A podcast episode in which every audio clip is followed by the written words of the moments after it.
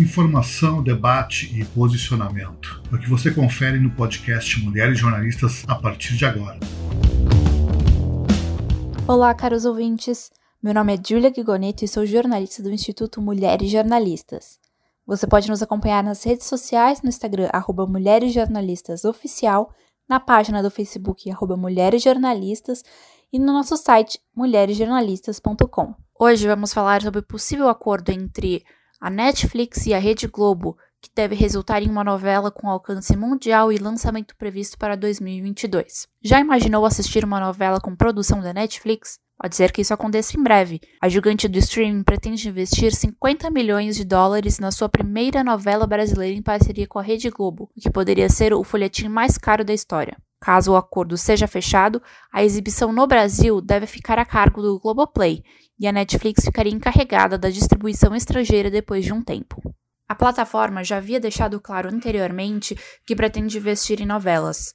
Na época do lançamento da série brasileira Coisa Mais Linda, o produtor Giuliano Cedrone afirmou que a empresa americana esperava que a produção ambientada no Rio de Janeiro da década de 1960 e estrelada por Maria Casa Deval, Fernanda Vasconcelos, Patti de Jesus e Mel Lisboa fosse considerada uma novela premium. Com a intenção de aumentar o lucro da Netflix com o formato, a previsão é lançar a novela em 2022 com 60 capítulos. O orçamento deve sair da sede americana e não da parte nacional da plataforma, que convertido para o real chega a 288,5 milhões de reais. Ao dividir o valor, cada episódio custará 833 mil dólares, equivalente a 4,8 milhões de reais. Para os padrões brasileiros, a quantia é seis vezes maior do que a Globo investe em um capítulo de novela do horário nobre.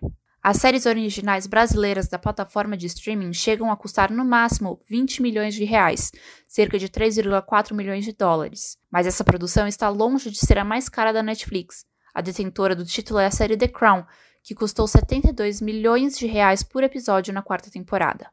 O lucro da novela brasileira irá todo para a empresa americana, já que a Globo vai receber o investimento de 50 milhões de dólares para realizar o projeto, incluindo o uso de seus estúdios para gravação e consultoria por conta de sua experiência com o formato e a escolha de elenco e autoria.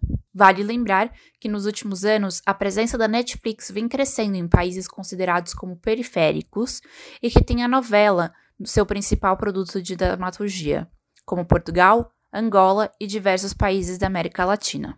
Para conferir mais podcasts, fique de olho aqui no nosso Spotify, no Instagram, arroba Mulheres Jornalistas Oficial, no Facebook, arroba Mulheres Jornalistas e, é claro, no site mulheresjornalistas.com.